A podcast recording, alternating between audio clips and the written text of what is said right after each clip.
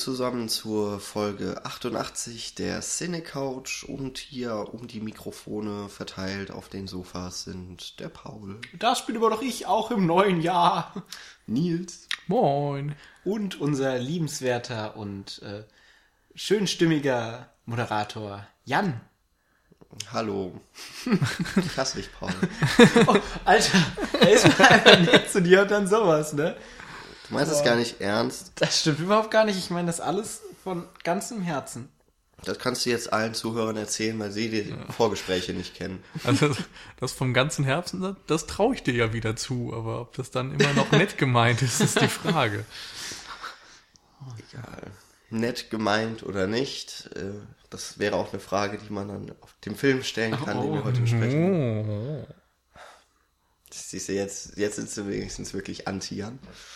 Was? Alter, wie, So. wie du alles gegen dich projizierst, ne? Das ist ganz schlimm. Du drängst dich nämlich selber in die Rolle hinein und beschwerst dich am Ende, dass wir das tun.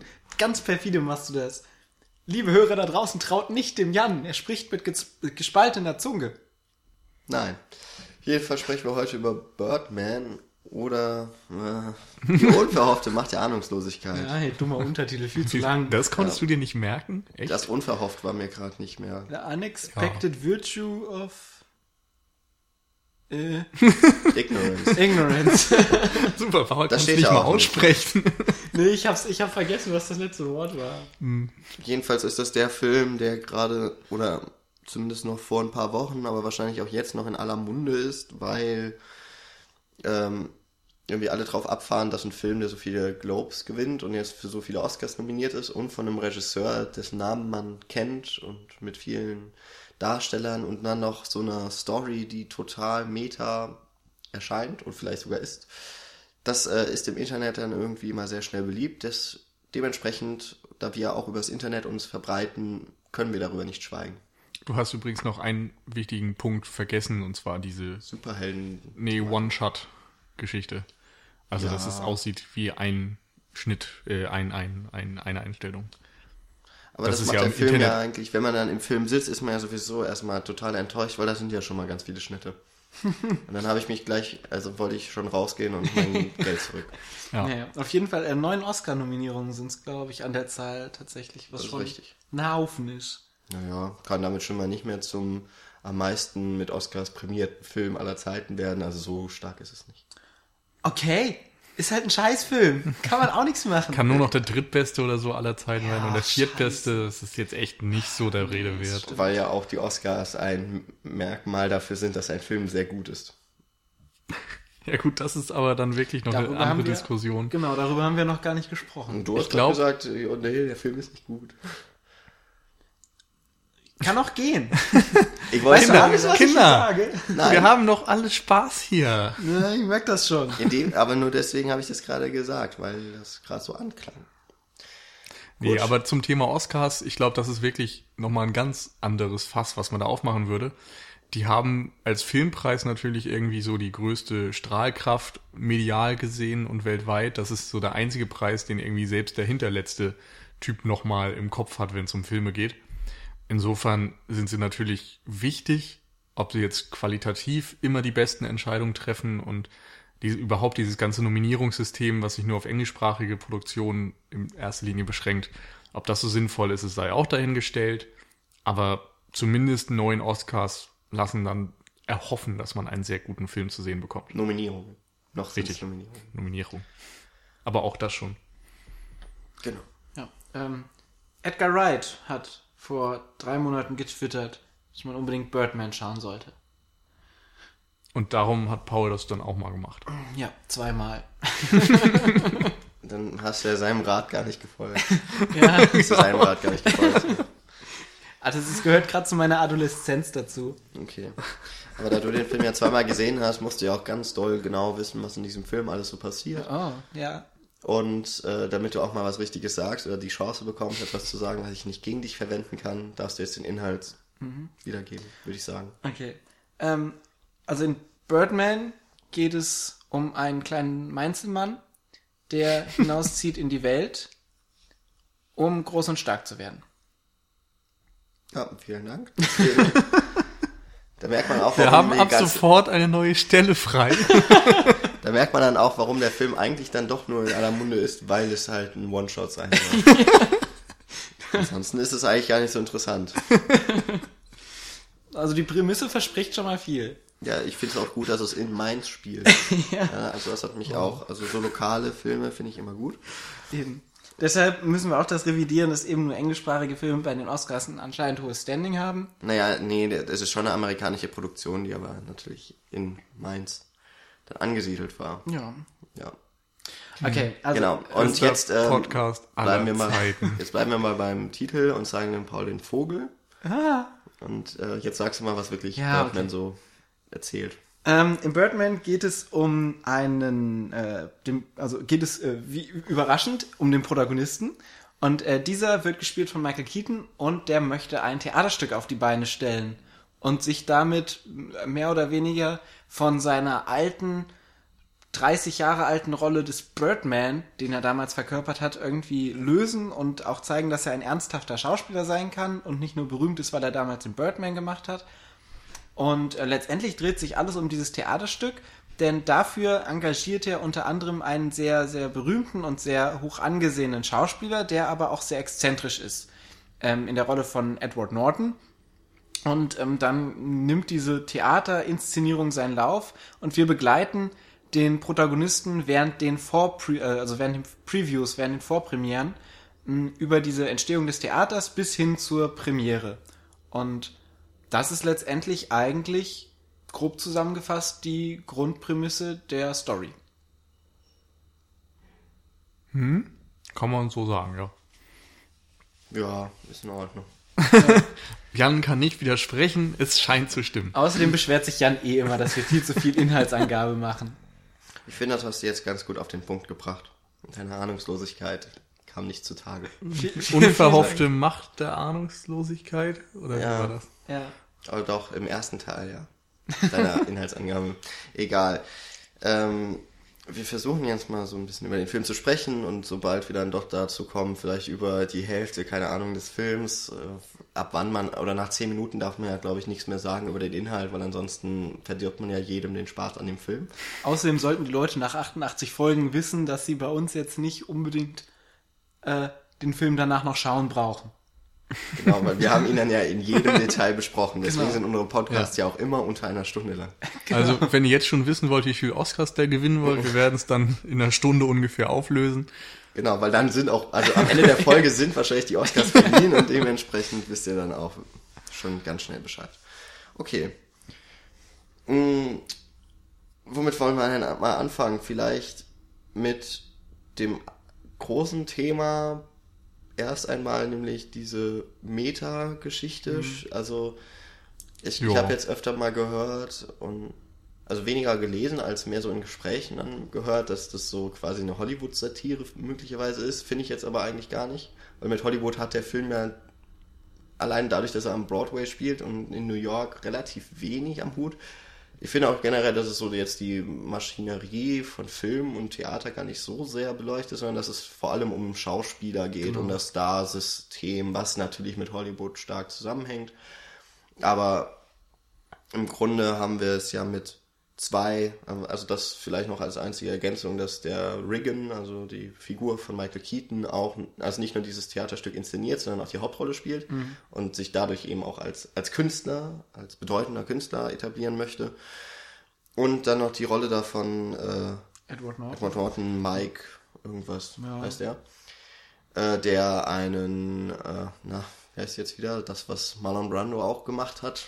Method Acting? Method Acting, genau, ein Method Actor vor dem Herrn. Und ich finde, das ist eigentlich, wenn man so die beiden allein betrachtet, deren Rollen, dann kommt man schon ganz gut auch so auf den Kern oder auf einen der Kerne von Birdman. Genau, also erstmal ist der Film mehr als character-driven. Das kann man, glaube ich, zum Anfang hinstellen. Also das hat man auch schon gesehen, als wir jetzt die Inhaltsangabe gegeben haben, dass es mehr, weniger um die wirkliche Fortlauf der Handlung geht, als eher um die Entwicklung der Charaktere, die darin äh, vorkommen. Eben die beiden, die wir gerade erwähnt haben, nämlich Edward Norton und Michael Keaton. Und noch ein paar andere Charaktere. Also in erster Linie wirklich Genau. äh, Michael Keaton und alle anderen sind im Grunde nur Figuren, die seinen Weg symbolisieren oder seinen Weg mit äh, ja, auf den Gang bringen und so. Weiß ich gar nicht mal, würde ich gar nicht mal so unterschreiben, weil ich finde, Edward Norton hat noch mal eine andere, also hat als Rolle noch mal eine andere Aussage als die Rolle von, von Okay. Michael Keaton.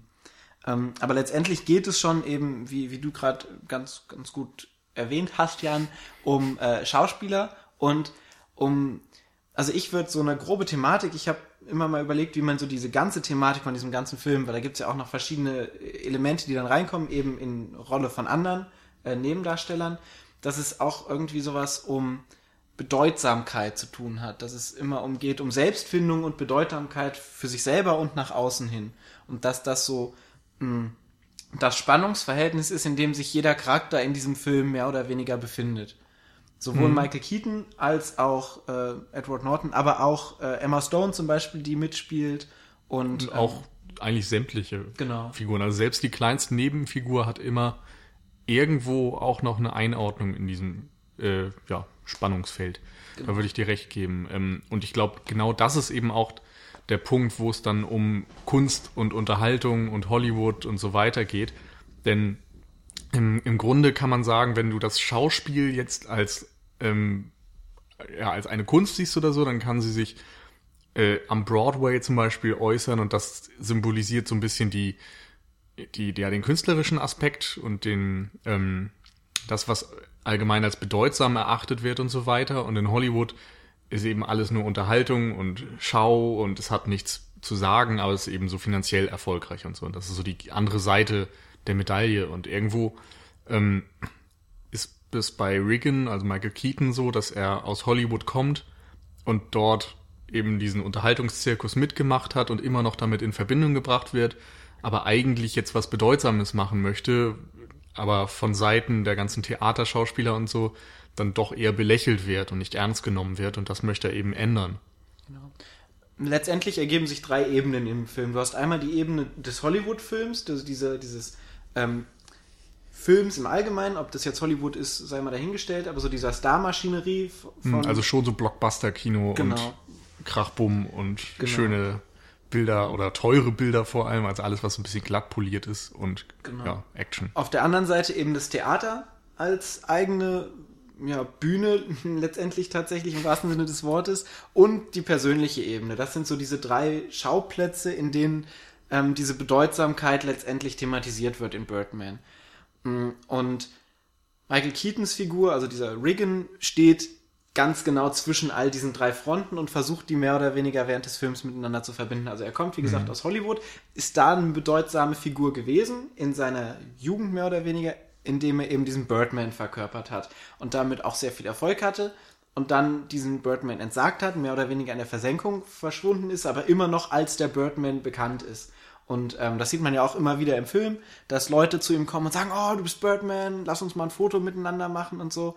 Mm, Auf der anderen Seite ist er in dem Theater, versucht er jetzt Fuß zu fassen und da ist er mehr oder weniger noch ein unbeschriebenes Blatt und muss sich mehr oder weniger noch durchsetzen und ähm, versucht da eben so diese Bedeutsamkeit, die für ihn in dem Moment als am wichtigsten ist, dieses künstlerisch wertvolle, so wie es dargestellt wird, so was ernsthafter Schauspieler und nicht das äh, Darstellen einer Maske hinter Explosionen oder so, wie es bei Birdman war, ähm, zu etablieren.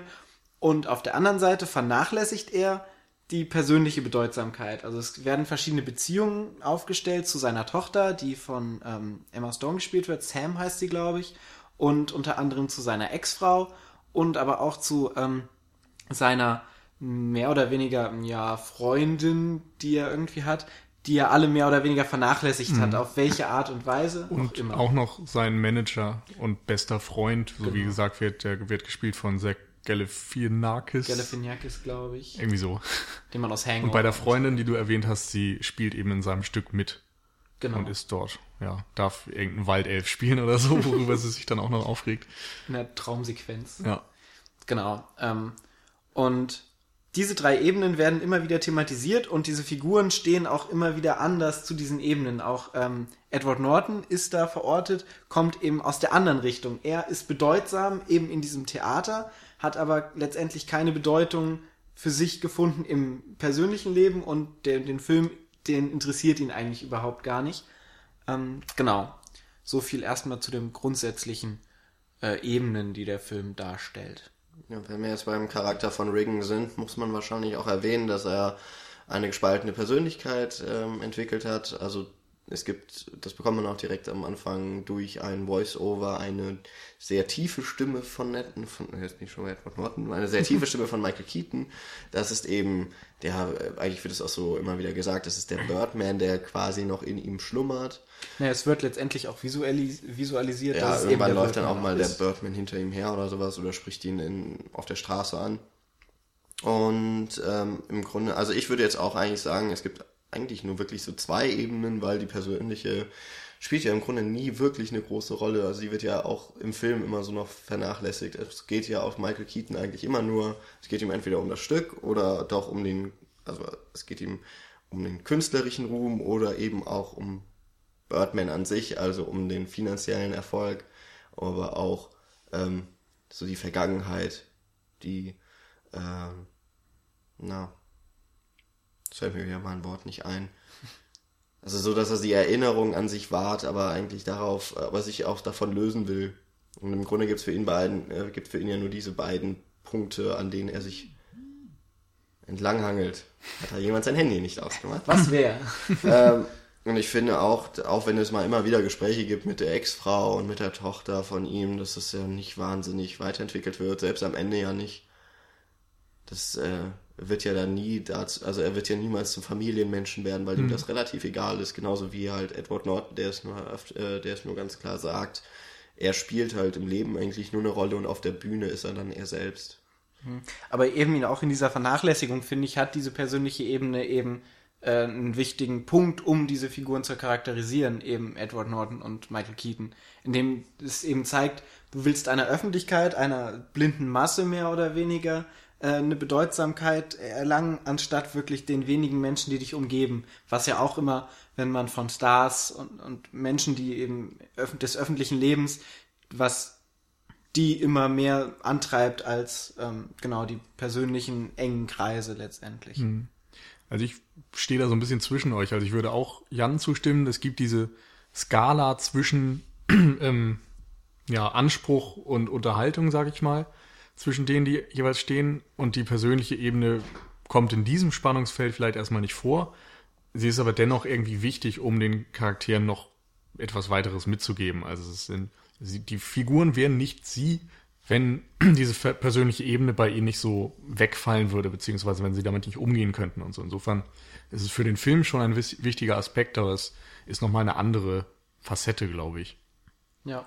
Ja, sie kommt in der Figur von Regan auch dadurch zum Tragen, dass er, ja, dadurch, dass er selber die Hauptrolle spielt in, in dem Stück, das er adaptiert hat von einem auch schon deutlich älteren Buch, oder ist es auch schon mal ein Drama gewesen, ich bin mir jetzt nicht ganz sicher. Jedenfalls eine aktualisierte Version einer, im Grunde einer tragischen Liebesgeschichte, die dann auch wieder natürlich sein Leben charakterisiert. Und somit kommt auch die Persönlichkeit wieder rein, weil auch da geht es um das unerfüllte, gerade um die unerfüllte Liebe. Das kann man dann natürlich darauf zurückführen, dass er mit seinen Beziehungen nicht gerade viel Glück hatte. Und ich glaube, da gibt es noch diesen einen Satz irgendwie, äh, warum er nie geliebt wird.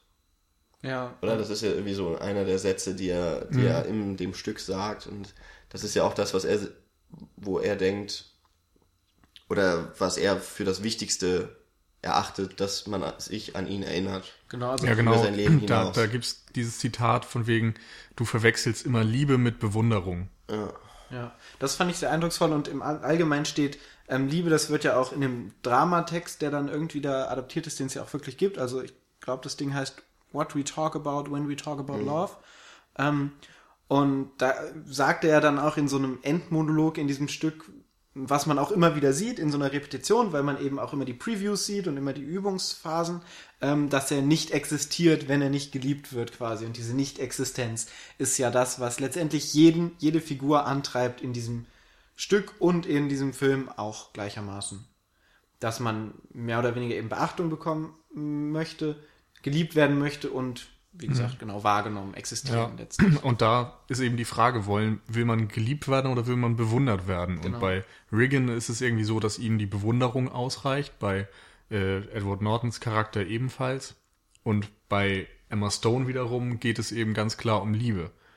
wobei sie dann manchmal auch so Tendenzen hat, dass sie, also sie hat ja dann diese Rolle der Jugendlichen im Vergleich und erzählt was von Twitter und so weiter und, oh, und so viele Klicks und hier, ich habe dir eine Fanpage gemacht und so und versucht dann ihrem Vater Regan auch zu helfen, wieder eine Bedeutsamkeit in den Massenmedien oder so zu erhalten, nur dass er die eben gar nicht erstmal haben möchte, sondern eben weg will von diesem Zirkus und Celebrity-Dasein, sondern er möchte ja als Künstler wahrgenommen werden. Und da auf der anderen Seite gibt's eben die Figur der Kritikerin für die Times oder so, Mhm, ich weiß ja. es gerade nicht mehr, Times.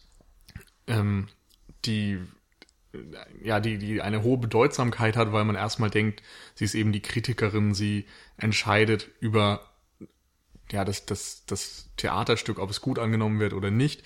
Und vor allem ist sie so die Instanz, oder man, man sieht sie so als Instanz des, der Kultur oder der Kunst, die quasi die, ja, das Wissen hat zu entscheiden, was gute Kunst ist und was Schund ist oder so. Und die letztendlich ja auch dann, ja, wie soll man das sagen, so ein bisschen dekonstruiert wird. Ja.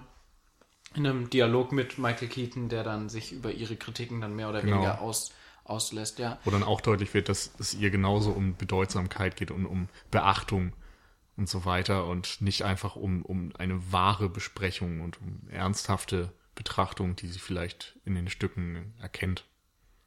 Ja, und letztendlich eben auch so eine, so eine ähm, durchaus berechtigte Kritik, die ja auch immer wieder ankommt, eben inwiefern eine Kritik überhaupt eine Kritik ist und, und nicht einfach so, ein, so, ein, so eine Phase ist, in dem letztendlich keine, keine Aussage darin ist in der Kritik, sondern mehr, wie gesagt, so ein Schubladendenken da drin steckt, als wirklich eine Betrachtung und eine facettenreiche Auseinandersetzung mit dem Stoff selber. Mhm. Genau, weil du aber sagtest, dass Edward Norton die Liebe eher weniger interessiert, anstatt die Bewunderung, bin ich mir gar nicht mal so sicher, weil er wirkt, also Edward Norton, der auf der Bühne und so als sehr, sehr starker Charakter dargestellt wird, eben mit diesem Method Acting, dass er sehr straight seine, seinen Weg durchgeht, auch in diesen ganzen Dialogen, die, die geschehen zwischen ihm und Michael Keaton. Ähm, er sagt ja auch später im Film, dass das, was er eben im Alltag ist, eine Rolle ist, die er annimmt. Und in dem Moment wirkt er für mich als Figur auch sehr gebrochen, weil er eben ähm, gar nicht anders kann, als, also er kann sein wahres Ich nicht zeigen, weil es, warum auch immer, irgendwie durch diese Gebrochenheit eben nicht zu tragen kommt, nur wenn er auf der Bühne steht. Und, und ähm, von dem her weiß ich gar nicht, ob ihm die Liebe so, Liebe so unwichtig ist, weil er scheint, ihn scheint das ja schon zu ähm, beschäftigen. Das merkt man immer in den Dialogen, die er mit Emma Stone führt, auf dem Dach. Ähm, ganz interessant ist, er spielt ja mit ihr dann Truth or Dare, ähm, also Wahrheit oder Pflicht. Und er wählt immer Truth, wenn, wenn sie ihn fragt und nimmt nie die Tat. Und ähm, von, also ich habe es jetzt noch nicht ganz durch, durchdrungen, was da jetzt genau mit ausgesagt werden wird, aber letztendlich ist es ja so, dass, dass die Wahrheit das ist, was ihn am meisten beschäftigt und dass er ja quasi nicht die Wahrheit nach außen hin trägt, wie er wirklich, wie er wirklich ist, aber er die Wahrheit nach außen tragen möchte und dementsprechend irgendwie auch immer Truth so sinnbildlich quasi bei diesem Spiel dann immer wählt, auch wenn sie ihn mehrmals hintereinander fragt, Truth or Dare und er nimmt immer Truth und Emma Stone als Figur ist damit nicht einverstanden, dass er ständig die Wahrheit wählt, sondern er soll auch mal was tun für diese Wahrheit letztendlich. Und in dem Moment, wo sie ihn dann ja quasi so mehr oder weniger dann lockt, entwickelt sich ja anscheinend eine kleine Liebesbeziehung zwischen Emma Stone und, und Edward Norton. Und da überwindet er ja anscheinend diese, diese, oder könnte man unter Umständen so deuten, dass er das überwindet, diese, diese Maske, die er in der Öffentlichkeit trägt ist jetzt eine Inspira Interpretation, ein Interpretationsansatz in Bezug auf die Liebe und Edward Norton. Und Emma Stone ist als Figur ja auch ungeliebt von ihrem Vater ähm, und buhlt mehr oder weniger eher, also beziehungsweise ist so ein bisschen resigniert ob dieser Nichtliebe mm. und Hat stellt ja auch dann, dann typische Probleme gehabt mit Drogen und Genau. so weiter. und äh, selbst selbst äh, Therapie hier mit Therapiesitzungen und so. Ja, also Ähm, wahrscheinlich Depressionen oder so, auch wenn das nie wirklich angesprochen wird. Genau. Und stellt auch nochmal einen ganz anderen Aspekt in dem Film dar, nämlich die Jugend, mehr oder weniger, wie sie heute ähm, ist, dass sie eben auch keine wirkliche Liebe mehr erfährt, weil sie diese Bedeutsamkeit auch so als wichtig ansieht. Und ganz symbolisch steht dann auch nochmal Twitter und YouTube dafür, wo eben diese Klickzahlen, diese, diese komischen, also diese abstrakten View-Zahlen und Retweets auf Twitter eben das auszeichnen, was eine F Figur ähm, darstellen. Da wird nochmal so eine ganz kleine dritte Ebene neben dem Hollywood und dem, dem Theater dargestellt, wenn sie eben auch mit Michael Keaton spricht und meint, mh, hm, du glaubst, du bist ganz groß, aber du existierst erst dann, wenn du einen Facebook-Account hast, wenn du einen Twitter-Account hast oder wenn du ganz viele Videos auf YouTube hast, die sich Leute anschauen. Hm, was nur mal am Rande angerissen wird, was aber auch noch so, so ein zeitgenössischer Aspekt mhm. einfach ist, der gerade sehr, sehr wichtig ist. Ich finde aber nicht unbedingt, dass es ein dritter Aspekt ist, sondern dass der eher nochmal in diese Hollywood-Öffentlichkeit reinfällt. Denn es geht da ja auch um Öffentlichkeit um, und darum, wahrgenommen zu werden. Und genau das ist das, was vielleicht der Film über den, das künstlerischere Theater sagt, dass es zwar irgendwie na, da ist, aber es wird nicht wahrgenommen und somit existiert es irgendwie im, im, ja, im Kopf der Öffentlichkeit nicht. Ja, kann auch sein. Also, ich würde das, das zählt, also ich würde auch nicht sagen, dass das ein neuer Punkt ist mit dem, mit Facebook, Internet, Twitter.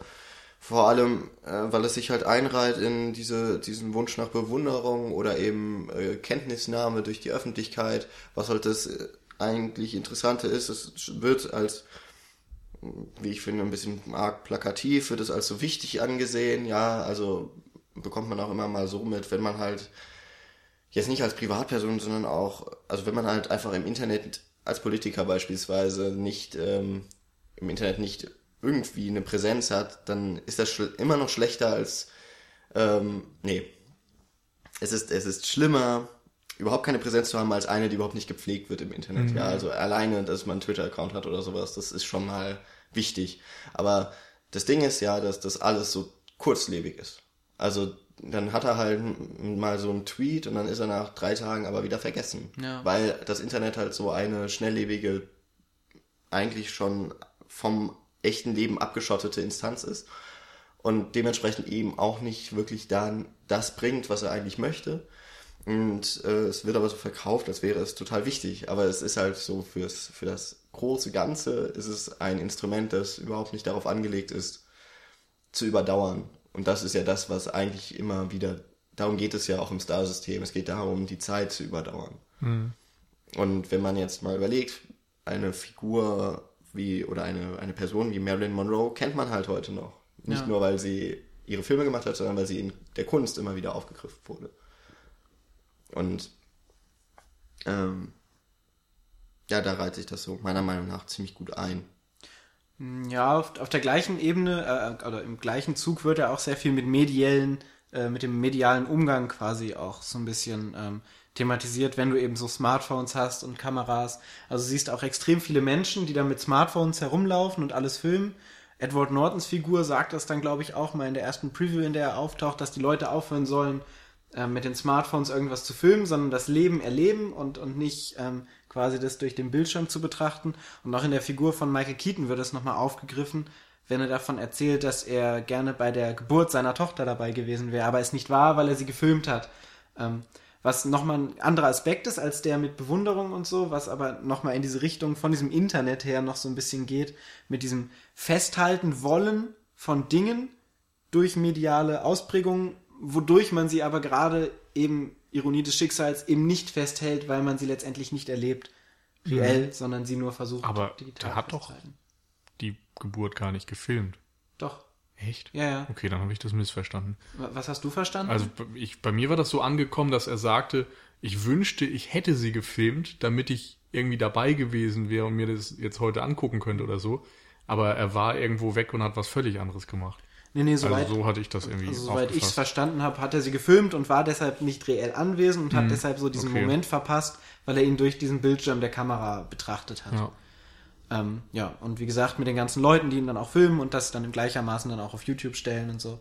Ähm, genau. Ganz interessant an der Stelle, das finde ich auch eine sehr schöne Szene, die diese beiden Ebenen des Theaters und des Hollywood, äh, viralen, was auch immer, so ein bisschen darstellt, ist ähm, die, ja, mehr oder weniger eine der ikonischsten Szenen des Films, wenn Michael Keaton sich selber aus dem Theater aussperrt mm, und dann mit seinem Bademantel in der Tür hängen bleibt und die einzige Möglichkeit, zurück zu der Preview zu kommen, die gerade aktiv läuft, ist, sich zu entkleiden und nur noch in Unterhose durch äh, über einen Platz zu laufen. Über den Times Square. Ja, über den Times Square, genau.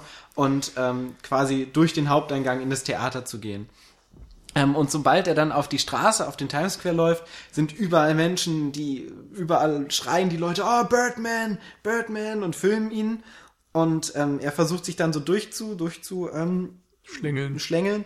Und in dem Moment, wo er das Theater betritt, kennt ihn keiner mehr. Und die Theaterleute sagen, hey, bleiben Sie draußen, hier wird gerade ein Theaterstück aufgeführt. Und die Leute, die quasi mit dem Theater in Verbindung stehen, können mit ihm überhaupt nichts anfangen als Figur. Und das ist so symbolisch eigentlich nochmal das, wo er eben steht und was er versucht umzudrehen und sich zu emanzipieren von diesem Hollywood-Ding. Ähm, war einfach sehr schön auf den Punkt gebracht, auch schon relativ gegen Ende des Films nochmal die Bemühungen von ihm einfach dargestellt und auch die, ja, mehr oder weniger Sinnlosigkeit seines Bemühens, weil er es anscheinend eben auch nicht schafft. Ja. So das, dieses Spannungsfeld, äh, nennen wir es jetzt mal Unterhaltung und Kunst, ist jetzt ja an sich schon Meta genug, könnte man meinen, aber es ist ja jetzt auch so, dass halt mit Michael Keaton da jemand eine Rolle verkörpert, der ähnlich wie das beispielsweise bei The Wrestler durch Mickey Rourke passiert ist oder meinetwegen, oder da bin ich eigentlich auch der Meinung bei Black Swan und Natalie Portman, dass das äh, jetzt mit Michael Keaton als Regan eine, ein Schauspieler gecastet wurde, auf den die Rolle geschrieben wurde. Also es ist nicht von ungefähr, da wird auch das Casting nicht eine große Rolle gespielt haben, sondern es ist einfach mal eine Geschichte, die ist auf ihn geschrieben und für ihn geschrieben worden. Und ich äh, muss auch ganz ehrlich sagen, dass ich jetzt keine Ahnung habe, was Michael Keaton so seit Batman gemacht hat. Ich habe auch mal nachgeschaut, aber es war auch irgendwie nicht mehr so viel und auch nicht mehr so Ja, was Gutes. ich erinnere mich nur an den neuen Robocop. Oh, stimmt, da spielt er ja auch mit. Ja, so schnell ist es in Vergessenheit geraten. Ähm, mal abgesehen davon, dass man natürlich auch keinen anderen Batman-Darsteller hätte nehmen können für Birdman, der jetzt zumindest noch einigermaßen in Form wäre. Der Weil- nicht, nicht zu alt, aber auch nicht zu jung Ja, ist. bei Christian Bale kann, man, kann ich mir nicht Nee, vorstellen, das dass er als nicht. Batman in Erinnerung bleiben wird zum Beispiel. Der hat eine... Und das ist auch einfach noch nicht lang genug her. Bei George Clooney Der geht's ist überhaupt auch nicht. zu sehr noch berühmt. Den Und kennt man fast schon was- weniger als Batman als in seinen anderen Rollen jetzt. genau. Was gehen würde, wäre Val Kilmer. Ja, aber der war halt auch irgendwie so einmal und zu Ja. Recht ganz schnell wieder weg. Und ja, ich meine, die, die Verbindung Batman-Birdman ist auch noch relativ nah. Rein phonetisch schon, ja. Genau, und ähm, ja, das finde ich, das ist halt so ein Clou, der funktioniert aus irgendeinem Grund immer noch ziemlich gut. Bei den anderen Rollen ist es dann allerdings, ja, Edward Norton so als, als Method Actor, ich weiß jetzt gar nicht, ob er das auch in Wirklichkeit so, aber ich glaube eigentlich nicht, dass er als Method Actor vor allem an seine Rollen herangeht. Kann ich nicht beurteilen. Und also auch bei den anderen Rollen, ich finde jetzt Naomi Watts war noch relativ gut besetzt, war auch eine schon etwas jetzt, ja, sie ist äh, eigentlich ist noch keine alte Schauspielerin, aber auch je- jemand, der ja mit so an dem anscheinend schon die Zeit nagt. Na gut, Zach Galifianakis ist jetzt nicht unbedingt so der seriöse äh, Produzent, den man kennt, glaube ich. Ja, wobei er natürlich schon eine ziemlich witzige Rolle noch hat und Zach Galifianakis hat auch schon mal ernstere Rollen übernommen. Natürlich. Also ich meine auch sein, äh, wie nennt, wie nennt sich nochmal sein... Between Two Ferns? Genau, sein ähm, Interviewformat da, das ist ja auch etwas Seriöses, Ja. das er aber mit viel Witz verpackt. Also da ist ja, glaube ich, das Interview mit Barack Obama so das, das viralste, was da jemals rumgegangen ist. Ja. Dementsprechend äh, also fand ich das jetzt nicht so besonders. Ich fand ihn auf jeden Fall sehr gut in der Rolle. Was äh, man halt so generell sagen muss, auch wenn es an sich, es hätte eine totale One-Man-Show von Michael Keaton werden können, aber man muss auch sagen, dass dieser gesamte Cast, also es ist fast, wenn man den anderen Rollen noch ein bisschen mehr Raum gegeben hätte, wäre es echt ein Ensemble-Film gewesen. Ja. So ist es halt schon ganz klar der Film für Michael Keaton und die Geschichte von Regan. Aber so, also wirklich, das gesamte Ensemble greift sehr gut ineinander. Also man hat jetzt nicht das Gefühl, dass wenn man Regan wegnehmen würde, dass der ganze Film zusammenbrechen würde. Doch, das quasi. will er schon. Ja, aber naja, Also er hätte halt nichts zu erzählen. natürlich, aber letztendlich so vom, vom, vom Sinn her ist es nicht, nach Regan kommt erstmal gar nichts, sondern die Substanz des Films ist deutlich breiter, als die Spitze letztendlich vermuten mag. Also das ist auch noch so ein Ding, ich finde jetzt nicht, dass der Film, und das äh, ist wahrscheinlich auch das, warum meine Wertung dann im Vergleich zu gerade deiner, Paul, dann was äh, runtergestuft ist. Ich finde jetzt auch nicht, dass er so substanziell tatsächlich ist. Weil das bisschen, was der in zwei Stunden erzählt und was wirklich die Bedeutung davon ist, hätte, hätte er auch in 90 Minuten locker untergebracht und ich hätte es mir nicht vier, fünf Mal anhören müssen. Weil es geht, läuft, also jede, oder nicht jede Szene, aber jede dritte oder nach drei, vier Szenen läuft immer wieder auf die gleiche Geschichte hinaus. Es geht immer nur um die Bedeutsamkeit oder nenn es, nenn es Liebe. Aber es geht immer darauf. Ja, aber ich Und finde auch allein schon, dass sich äh, durch das Konzept dieser Geschichte, dass man immer wieder die, die Previews sieht, also die Proben und die Previews und immer wieder die gleiche Szene. Es wird immer wieder das gleiche erzählt, auch tatsächlich in den Dialogen, mit vielleicht ein paar Abwandlungen im Geschehen. Sonst wäre es ja wirklich, also das wäre, ist den Machern offensichtlich auch aufgefallen, dass man es nicht immer wieder gleich machen kann. Also zum Beispiel, dass Michael Keaton dann einmal über, das, über den Times Square laufen muss, um wieder zum, zu der Szene zurückzukommen. was schon cool ist. Es ist, es ist auf jeden Fall eine nette Szene, keine Frage. Aber es läuft ja trotzdem immer wieder aufs Gleiche hinaus. Ja, wobei du da zumindest noch anerkennen musst, dass es ja auch um diese Variationen gibt und auch um den Weg von Preview zur Premierenfassung. Also das ist, sind ja Proben und natürlich sind es dementsprechend gleiche Szenen, die dort geprobt werden, aber man sieht eben die Veränderung nicht nur, weil es sonst langweilig wäre, sondern auch Ja, ja. einfach um den Arbeitsfortschritt irgendwie darzustellen. Ansonsten finde ich aber, ja, also sehe ich das ähnlich. Ich hatte mich irgendwie auf tiefgründigere Sachen gefreut, als dann letztendlich drin waren. Weil wenn ich, da, das jetzt noch zum Beispiel diese Sache da mit der Kritikerin, ja, dann wird ihr auch noch ins, ins Gesicht gebrüllt hier. Kritiker sind halt die Leute, die Künstler werden wollten und es nicht geschafft haben. Das ist jetzt nichts, was ich zum ersten Mal höre, weit weg davon. Und das ist im Grunde auch das Ganze, was der Film mir erzählt, ist das, was ich sowieso schon alles weiß. Ja, also wie das Star-Ding funktioniert, das hat man schon, das hat man nicht nur, wenn man Filmwissenschaft studiert, schon mal irgendwo gelesen, sondern das bekommt man auch andauernd in Filmen präsentiert. Ist, also, das ist halt nichts, was für mich neu wäre und es ist nett verpackt, es ist auch teilweise sehr bissig, aber zu einigen Zeitpunkten wirklich so plakativ. Also vor allem auch so die Gespräche mit Emma Stone, die halt äh, so klar in Worte gefasst sind, dass sie keinen Interpretationsspielraum mehr erlauben und das ist ja jetzt wirklich kein Film, der fürs Mainstream-Publikum gefertigt wird. Das merkt man übrigens auch an den Zahlen, die der so einspielt. Es ist jetzt wirklich keiner, der Blockbuster-Niveau annimmt, obwohl er ganz gut läuft. Aber ich hätte mich, ich hätte gedacht jetzt bei Birdman, dass mir ein bisschen mehr als Zuschauer auch, oder nee, mir wird etwas weniger an die Hand gegeben, mit dem ich mehr anfangen kann. Ähm, ja, stimme ich dir auf jeden Fall zu. Ich finde auch, dass es teilweise sehr plakativ ist. Ich habe aber auch das Gefühl, dass der Film A selbstironisch damit umgeht. Ähm, es gibt so diese eine Szene, wo ähm, berichtigt mich, wenn ich da falsch äh, gerade was im Kopf habe. Es gibt die Szene, wo Emma Stone eben die ganze Zeit auf so einem Klopapier dann rummalt und dann meint, das ist so quasi meine Therapie und schau, das ist die Menschheit und das hier, dieser und reißt dann so ein Klopapier-Sheet ab und zeigt ihm und das ist das, äh, was die Menschheit auf der ganzen Weltgeschichte war. 150.000 Jahre oder so. Und aber soweit ich weiß, sind die Menschen auch schon länger als 150.000 Jahre auf der Erde. Ist ja jetzt, ist jetzt nicht so. Naja, aber Wichtig, ähm, ja. also, soweit ich weiß, sind die Menschen schon länger als 150.000 Jahren auf der Erde. Und ähm, es wird halt auch so ganz pathetisch und so gesagt und oh, du hast damit jetzt auch dein, dein, und dann, dann benutzt er halt so dieses Ding und wischt sich damit so den Mund ab und meinte, oh, du hast gerade die Menschheit ausgewischt oder mehr oder weniger. Und ich finde, in so einem, in, in diesen ähm, Momenten ist der Film auch sehr selbstironisch und spielt mit seiner Pathetik eigentlich sehr, sehr ähm, geschickt ich glaube auch eben, also wenn ich es richtig habe, dass auch äh, so quasi diese, diese Zahl 150.000 so falsch eingebracht wird, beabsichtigt, um so ein bisschen diese Absurdität von so einer Pathetik vielleicht zu verdeutlichen. Aber es kann jetzt auch überinterpretiert sein, was ich gerne mal mache.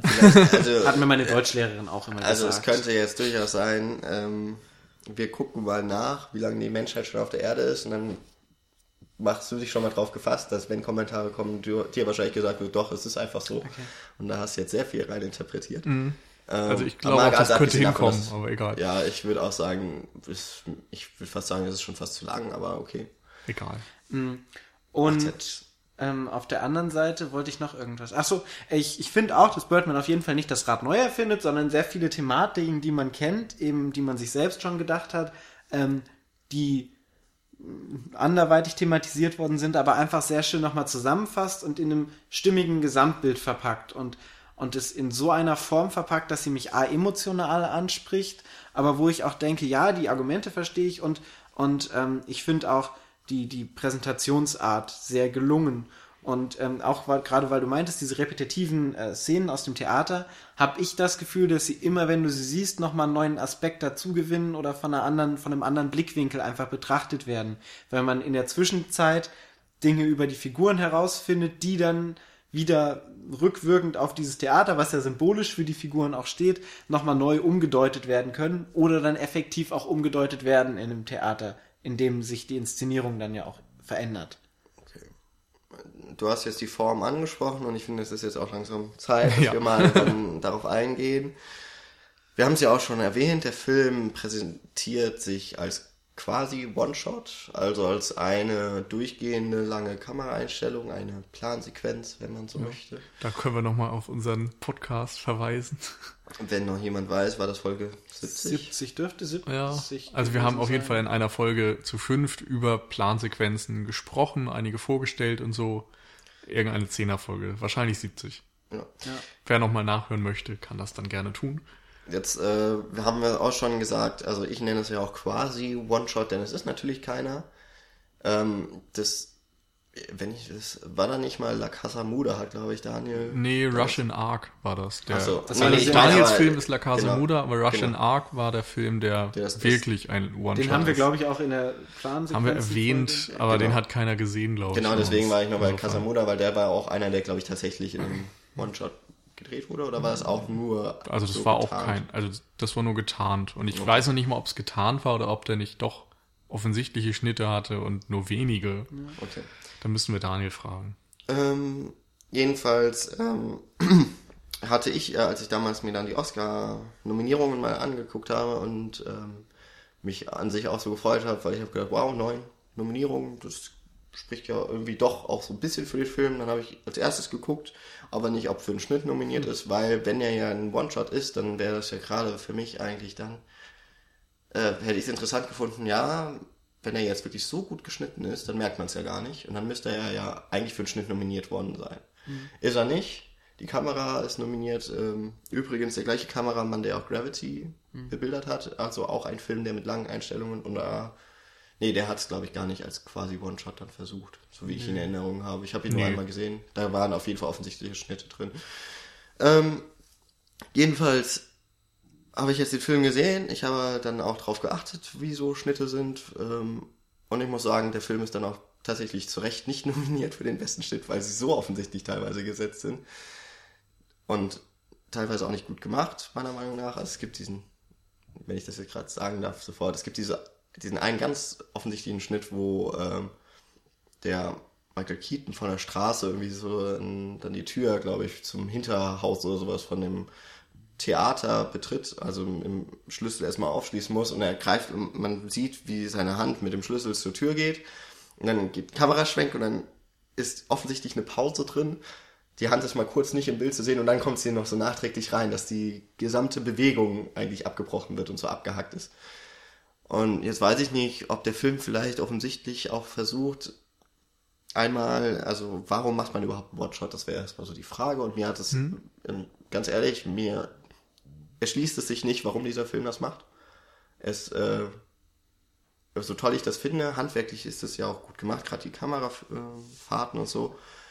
Aber ich finde, das ist als so ein angeklatschtes Gimmick, damit man über den Film spricht, in den Kreisen, in denen sowas interessiert, äh, in sowas, sowas interessant ist.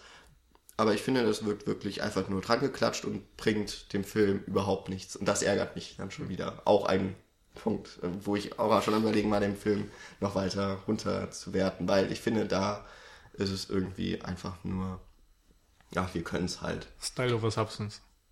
Ja. Ähm, gut, dann antworte ich direkt dazu. Ähm, also ich bin ja sowieso eigentlich auch immer hier der Mensch, der Style over Substance geil findet.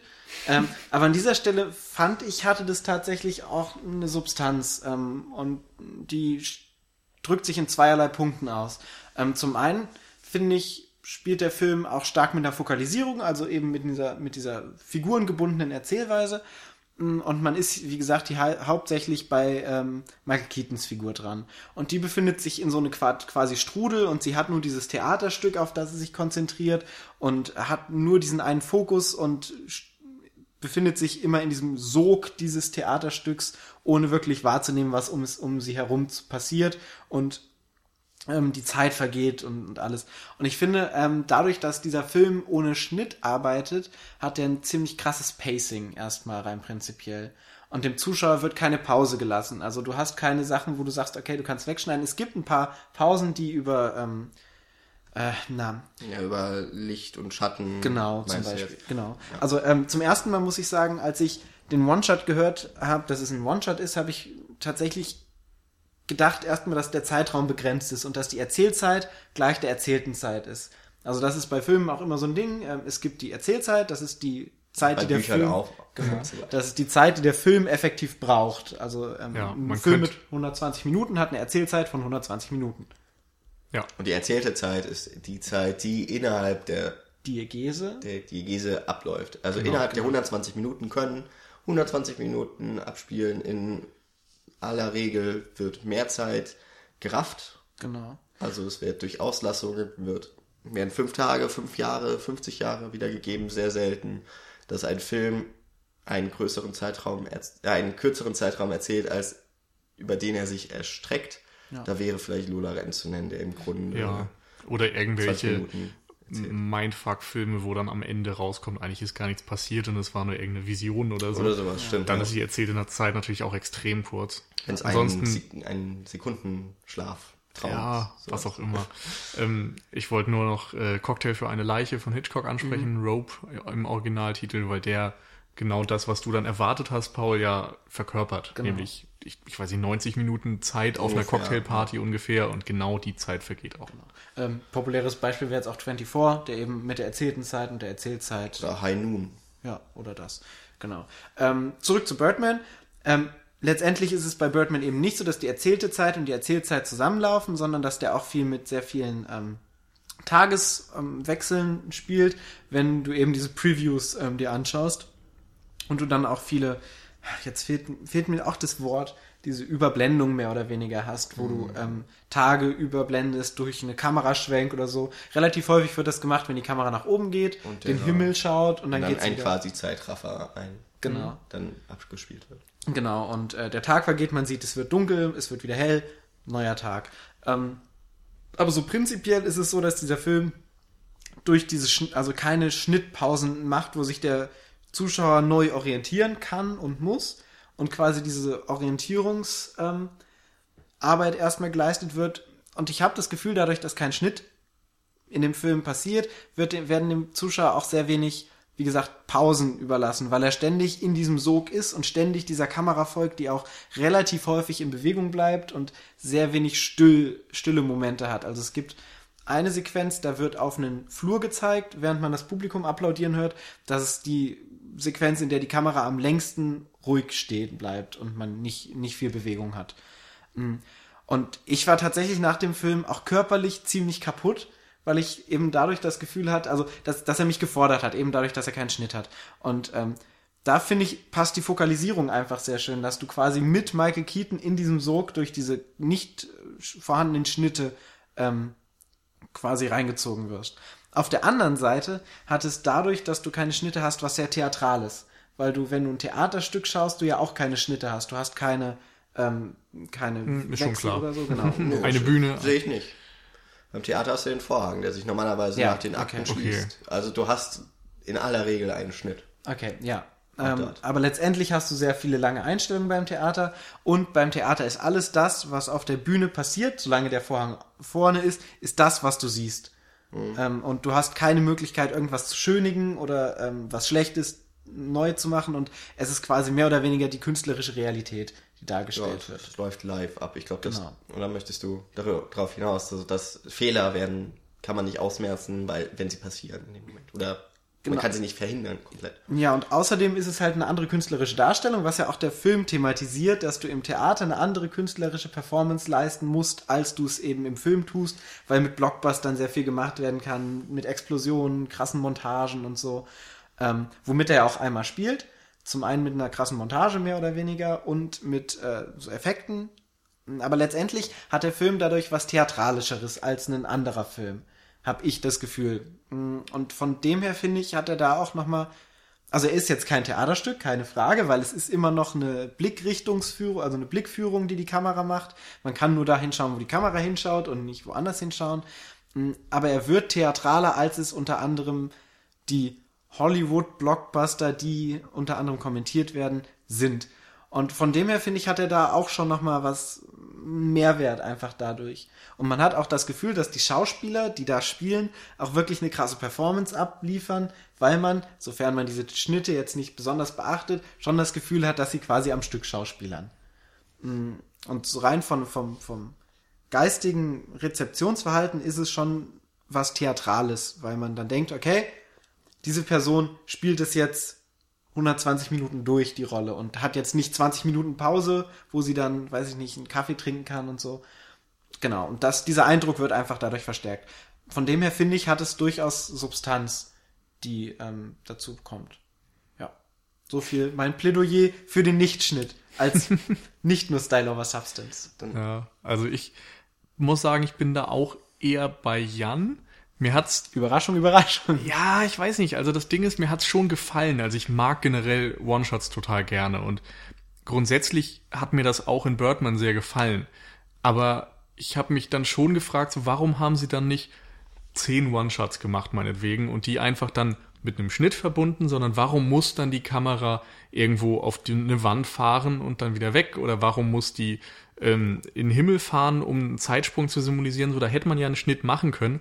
Und ich finde, es hätte dem Film nichts genommen. Also insofern würde ich da auch sagen, die Substanz sehe ich in dem Punkt nicht. Du hast noch gesagt, es spiegelt so ein bisschen die Fokalisierung mit äh, Michael Keatons Figur.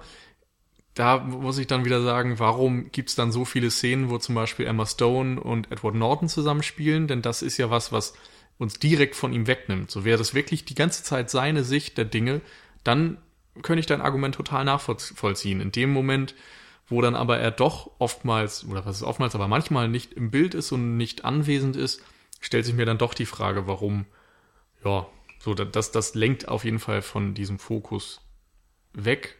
Und ich habe dann manchmal auch gedacht, so ein Schnitt hätte mich jetzt nicht rausgerissen, er hätte mich nicht gestört, er hätte mich auch nicht die künstlerische Integrität oder so des Films hinterfragen lassen. So, es ist in dem Fall schon so ein bisschen, weil wir es können und ja, hätte ich nicht gebraucht, war aber letztendlich auch nichts, was mich so sehr gestört hat. Also ich bin jetzt auch keiner, der sagt, es ist Style over Substance und darum finde ich es scheiße. Das ist nur unnötig gewesen, das würde ich schon so sagen. Was, was mir so einfällt, ein Film, der relativ ähnlich auf, also sich präsentiert, ist Stay von Mark mhm. Forster. Mhm.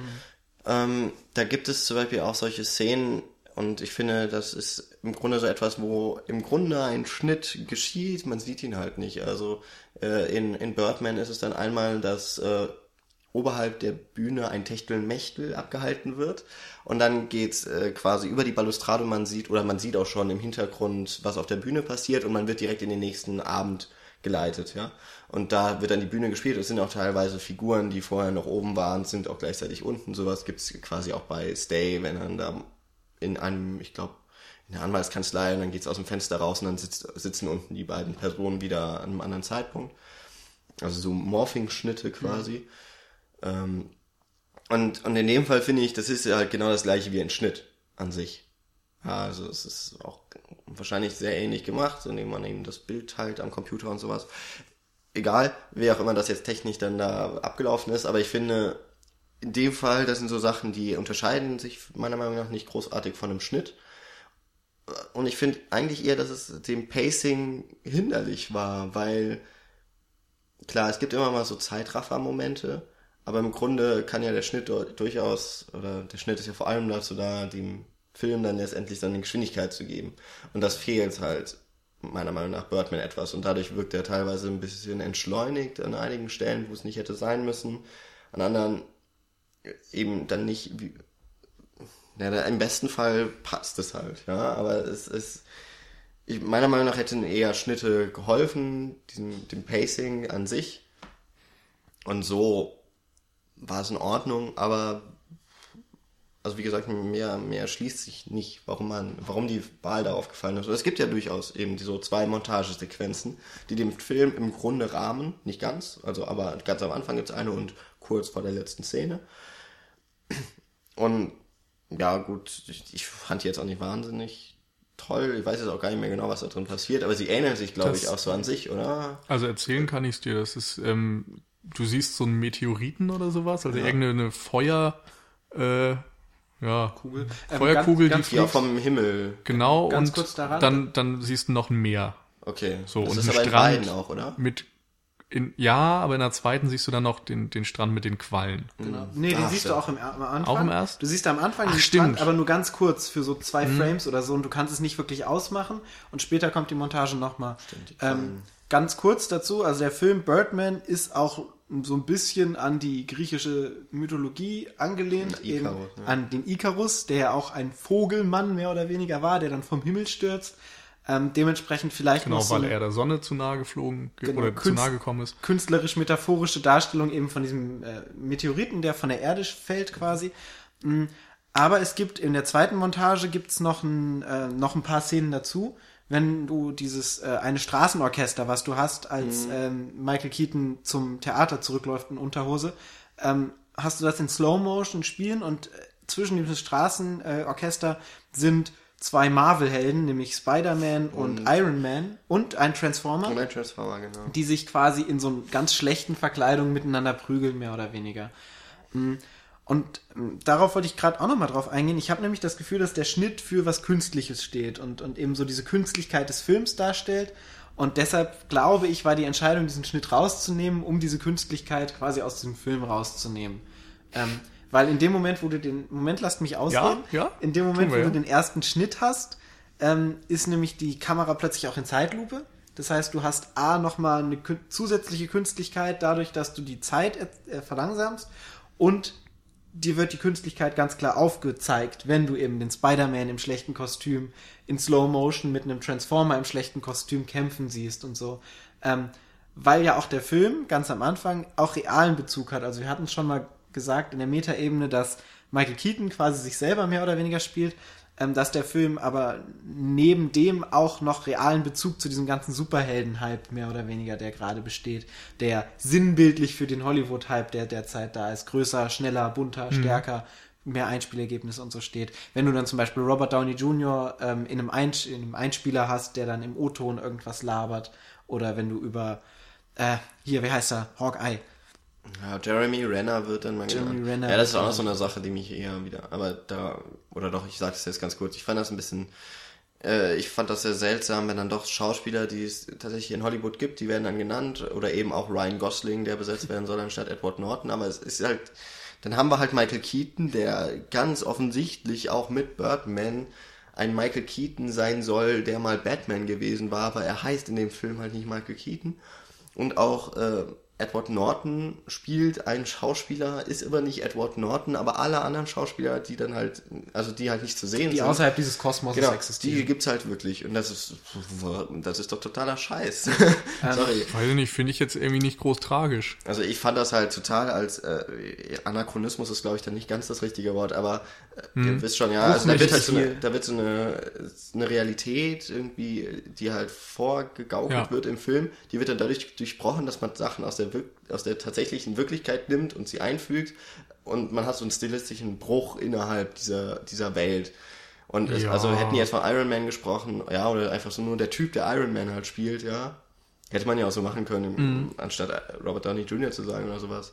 Das, Aber hätte es das dann geändert? Weiß das hat mich nicht. auf jeden Fall in dem Moment Und ich muss auch sagen, ich finde, in anderen Filmen werden halt auch die US-Präsidenten oder so genannt. Da sind es dann vielleicht keine Schauspieler, aber es ist ja im Grunde das gleiche Ding. Du nimmst was aus der Realität und packst es in deinen fiktiven Film, um irgendwie zu zeigen, dass der eine Aussage über die Realität trifft. So, weiß nicht, insofern hat mich das da nicht gestört. Ja.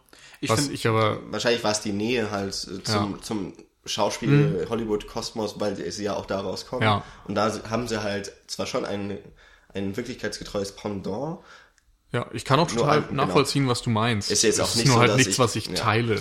genau. Äh, ich meine, ist ja jetzt auch nicht so, dass ich den Film deswegen hassen würde oder so. Ja. eigentlich wäre gerade dieses Superhelden-Bashing, das ist ja genau das, was eigentlich nach mir schreien müsste und so. Ne? Mhm. Ich finde nur gerade noch in dem Fall ist es ein bisschen inkonsequent, wenn du dann einerseits Michael Keaton hast, der mal Batman war und den dann auch so aufzeigst. Andererseits hast du aber Emma Stone, die in den beiden Spider-Man-Teilen jetzt mitgemacht hat und du hast Edward Norton, der den Hulk gespielt hat und so. Und bei denen zählt die Vergangenheit dann gar nichts rein und es ist so ein bisschen inkonsequent, inwieweit man damit arbeiten will.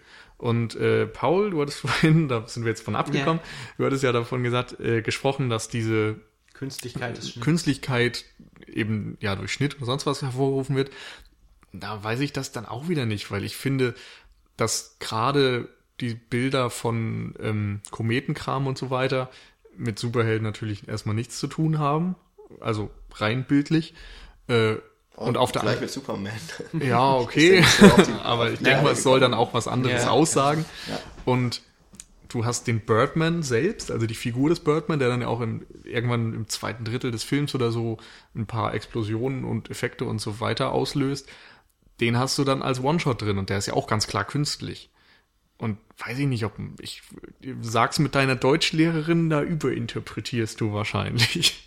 Ich würde auch sagen, dass diese, diese One-Shots, die als One-Shots dann oder als ein One-Shot zusammengefügt werden, das hat etwas viel künstlicheres als ein Natürlich. unsichtbarer Schnitt. Das ist es ja auch noch, dass Hollywood ja eigentlich seit mittlerweile 80, 90 Jahren mit dem unsichtbaren Schnitt eine, einen Mittelweg gefunden hat, ähm, äh, dem Zuschauer eine, eine Kohärenz in der Szene vorzugaukeln, die gar nicht da ist, weil man ja beim, beim Dreh total fragmentiert und in der Montage dann wieder alles in, ein, in eine Handlung zusammensetzt und auch in ein fortlaufendes Gesamtbild. Und ich glaube, das würde uns auch so gehen, wir könnten nicht nach einmal, also selbst der krasseste Filmwissenschaftler, der sich damit, äh, Filmanalyst oder sowas, würde wahrscheinlich, gehe ich mal mit der Hypothese ran, kann nach einfacher Sichtung im Kino nicht äh, sagen, wie viele Schnitte der Film hatte. Weil es einfach nicht aufhält. Und ich finde, deswegen hat dann sowas, Nils hat es ja auch gesagt, so, wenn dann, keine Ahnung, ein Bild auf die Wand geht. Ich meine, bei Rope war es damals immer, es geht so an den Rücken von dem Schauspieler, ja, und der hat Ein Schwarzbild. Dann, genau, der hat dann in der Regel ein schwarzes Jackett an, damit das funktioniert. Und dann ähm, war das eben so das notwendige Übel, um eine um einen unsichtbaren Schnitt, einen richtig unsichtbaren Schnitt zu setzen. Also du kannst dich schon erahnen, dass auf Äh, jeden genau, Fall. und ich finde, das hat ein, äh, mindestens genauso etwas Künstliches wie jetzt ein Schnitt. Genau. Also äh, das noch, äh, also ich habe auch ständig im Hinterkopf, dass quasi der Film letztendlich eigentlich künstlicher ist, als er zu sein vorgibt. Ähm, aber dass er eben vorgibt, nicht künstlich zu sein, eben dadurch, dass er keine Schnitte macht. Ob es jetzt reell so ist oder nicht, sei mal dahingestellt. Sollen wir vielleicht nochmal zu diesem Icarus-Ding kommen? Das wird ja extra so am Anfang und am Ende aufgezeigt. Und äh, beim zweiten Mal mit diesen Quallen kriegt man ja noch ein bisschen mehr Informationen vielleicht, denn Regan hat ja einen Selbstmordversuch hinter sich. Er wollte sich im Ozean ertränken, ist vom Strand ins Meer gelaufen und dann in eine Horde von Feuerquallen und aus dem Grund dann umgedreht und lag schön verbrannt am Strand danach. Im Grunde haben diese Quallen ihm das Leben gerettet. Und das fand ich ganz bezeichnend, dass sie in dieser Vision eben auftauchen. Man sieht erst so den ja, vermeintlichen Absturz vielleicht vom, vom Himmel hinunter durch, äh, ja, bei Regan wiederum durch diese Karriere, die er hatte und die er dann verloren hat und den Bedeutungsverlust und so weiter, bis hin zum Selbstmordversuch. Ich muss aber sagen, ich habe das nicht komplett durchdrungen, was mir das jetzt außerdem sagen soll. Ob das einfach nur so eine Vision ist, ob das was zeigen soll, was ihn ausmacht oder ob da noch irgendwie mehr dahinter steckt, gerade eben auch in Bezug auf die Icarus-Sage. Ja, wenn man jetzt Icarus halt nimmt, es ist ja das, das paradigmatische Beispiel für die Hybris, die einen überkommt und äh, an der man scheitert. Und das Ziel, das ja Regan in dem Film hat, diese, ja, im Grunde ewig währender Ruhm, ist halt etwas, was ein Mensch gar nicht imstande ist, normalerweise, also von sich aus zu schaffen. Und dieses Ziel, das er mit aller, mit aller ähm, Kraft verfolgt, das ist zum Scheitern verurteilt. Und das ist eben dieser Punkt, irgendwann kommt er der Sonne zu nah. Ja, und der Absturz ist halt un, unausweichlich. Also damit würde ich das schon mal so in Verbindung bringen. Ich, Im Grunde ist ja auch die Icarus-Geschichte schon damals das gewesen. Ne? Der Mensch strebt nach etwas, was er nicht erreichen kann, hört aber auch nicht auf Störgeräusche die, für ihn, also auf ähm, ja, Rufe der Achtsamkeit oder sowas und scheitert dann. Wofür ja auch sinnbildlich das Fliegen steht, weil der Mensch ja nicht zum Fliegen geboren ist, so Ja. in der Natürlichkeit. Genau. Genau. Ähm, also diese, diese Quallengeschichte wird ja auch nochmal aufgearbeitet in dem Moment, wo er es seiner Ex-Frau erzählt und ihr dann auch meint, äh, dass er sie liebt. Also das ist so, so ein, mit der zwischenmenschlichste Moment, den, den äh, Regan dann hat in diesem Film. Und ähm, also für mich kam es so ein bisschen rüber, als ob er in dem Moment so ein bisschen diese, diese Maske und dieses, dieses immer weiter, höher, besser für einen Moment ablegt, indem er quasi Ja. seine wahre Vergangenheit auch so ein bisschen auftischt, weil er mehr oder weniger in so einer Lüge gelebt hat, auch bis dahin und äh, seiner Ex-Frau erzählt hat, dass er nur draußen war und sich einen Sonnenbrand geholt hat. Und äh, letztendlich war es aber ein fehlgeleiteter äh, Selbstmordversuch.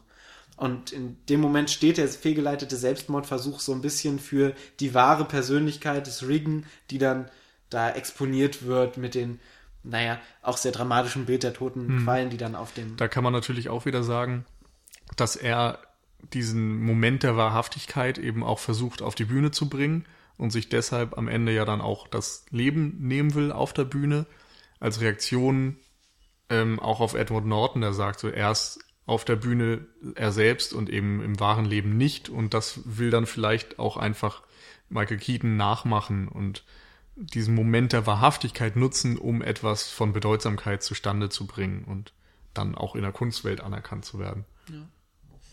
Was ihm ja dann auch irgendwo ironischerweise gelingt, obwohl er sich das Leben nicht nimmt. Ja. Was ja dann auch ironisch aufgearbeitet wird, wenn dann seine, seine Ex-Frau dann am Krankenbett steht und Zach Galifianakis reinkommt und ihm sagt, ey, wie geil das alles ist, wie berühmt du bist und letztendlich ist es egal, dass er fast gestorben ist, sondern es zählt, dass diese Kritik da ist, die dann sagt, dass er den neuen Superrealismus geschaffen hat. Genau, wo dann auch wieder die Person im Hintergrund steht und zu, ja, zugunsten des Ruhms oder der öffentlichen Person. Ganz interessant ist ja, um bei der Selbstmordgeschichte am Ende nochmal zu bleiben, dass er damit, also es geht ja auch immer darum, um Michael Keaton im Spannungsbild zwischen seinem früheren Ich, dem Birdman, und seinem jetzigen Ich. Und da wird das ja symbolisch nochmal mehr aufgearbeitet, weil er sich ja die Nase abschießt, den vermeintlichen Schnabel, und dann auch nochmal so eine, so eine ähm, äh, Bandage hat, die aussieht wie, so ein, wie so eine Maske von dem Birdman. Und die dann abnimmt und quasi symbolisch vielleicht auch diesen Birdman abstreift. Ähm, da habe ich auch mich mit Menschen unterhalten. Das ist auch ganz interessant, dass du am Anfang Birdman immer so als Überwesen dargestellt hast. Also siehst ihn gar nicht erst und wenn du ihn dann siehst, dann verändert er plötzlich auch die Realität, mehr oder weniger, indem er Flugzeuge abstürzen lässt, Hubschrauber schießen lässt, Kometen einschlagen, so einen riesigen Vogel erscheinen und selber fliegen. Und das letzte Mal, dass man Birdman sieht auf dem, in dem Film, ist, wie er auf Toilette sitzt. Also quasi bei der menschlichsten aller Eigenheiten, die man haben kann, eben bei der Verdauung.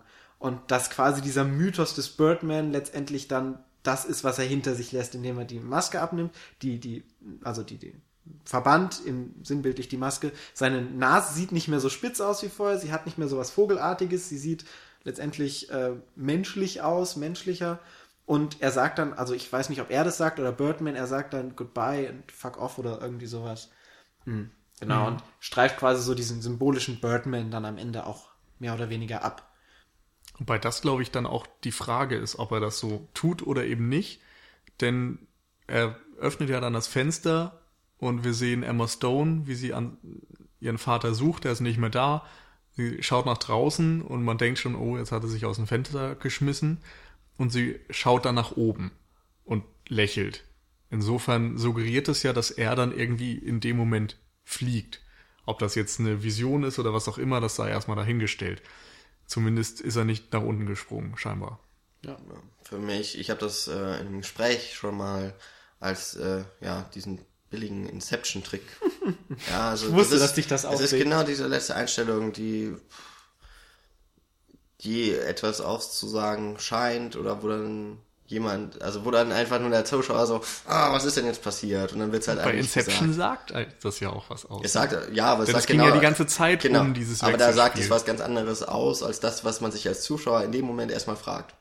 Nämlich da möchte man jetzt, da möchte man ja wissen, fällt er jetzt um oder nicht. Und in dem Fall möchte man jetzt wissen, fliegt er jetzt oder nicht. Aber es wird halt nicht aufgelöst. Und Ja. wahrscheinlich, und äh, genau da ist es ja auch so, es geht ja nicht um diese Frage, aber es wird einem so suggeriert. Und das ist halt gerade in so einem emotionalen Moment, den das Film, den ein Filmende im Idealfall immer hat. Denn sonst ist man in der Regel auch, hat man entweder vorher abgeschaltet oder wenn man im Kino war, geht man vielleicht auch raus, wenn ein Film das überhaupt nicht schafft. Deswegen, ich finde das immer so ein bisschen billig. Mich ärgert das erstmal. Also ich finde es nicht so schlimm, weil ich, wie gesagt, auch nicht finde, dass dieser Film jetzt wirklich Aussage darüber geben will, ob er jetzt, ob es jetzt, also es ist für den Film letztendlich nicht wichtig, ob er fliegt oder fällt. Oder Ja, genau, aber das als letzte Einstellung dann zu wählen, das finde ich, ist halt, so- das suggeriert halt, dass es so wichtig wäre. Ich finde halt schön, dass die letzte Einstellung Emma Stones Lächeln ist. Was ja dann nochmal was anderes suggeriert, was ja mehr diese emotionale Ebene, die ja vorher schon etabliert wird, diese zwischenmenschliche, dieses. Und Emma Stone ist vorher eine Person, die sehr auch kaputt ist, eben weil sie, gerade wenn es mit ihrem Vater gibt, immer eher traurig und eher nicht respektiert und ignoriert wird. Und in dem Moment lächelt sie dann in dem Zusammenhang mit ihrem Vater, was ja da ist. Und von daher finde ich das als schöne letzte Einstellung einfach auch gelungen, weil es so, ein, so einen positiven Ausblick im Sinne auf diese emotionale, persönliche Ebene einfach ist. Von daher finde ich es nicht schlimm. Also es ist jetzt nicht so das, wow, krass Ende, sondern es ist einfach so ein, so ein positives Endbild. Was mich einfach dann nicht als offenes Ende stört, sondern was ich dann als, wie gesagt, schönes Endbild dann einfach gerne mag. Also mich stört dabei so ein bisschen diese Spaltung zwischen Realität und Traum. Es wird ja vorher schon deutlich durch, man könnte jetzt sagen, er hat eine gespaltene Persönlichkeit. Jan hat das, glaube ich, am Anfang auch mal so gesagt. Ähm, Und Birdman ist dann ein Teil von Regan. Man könnte sagen, das ist einfach nur, weiß ich nicht, eine Gedankenwelt von ihm. Dann taucht Birdman irgendwann wirklich auf und du hast es gesagt, Paul, sorgt für irgendwelche Explosionen und Hubschrauber und sonst was. Und am Ende sehen wir dann eben nichts mehr davon, aber wir nehmen an, dass Regan in irgendeiner Form fliegt.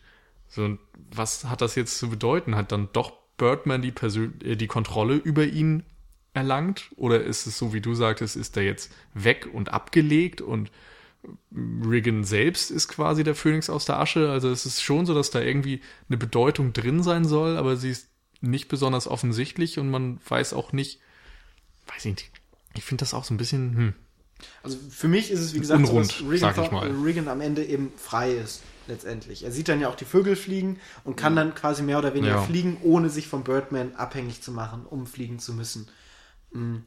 aber warum kann er fliegen? Er ist doch ein Mensch. Ja, es ist, So, das ist so, Ja gut, aber ich meine, er, das erste Mal, wenn man mir? Michael Keaton sieht, schwebt er ja auch. Also er ist ja in dieser, Bud äh, in dieser buddhistischen ähm, im, äh, Schneidersitz, ne?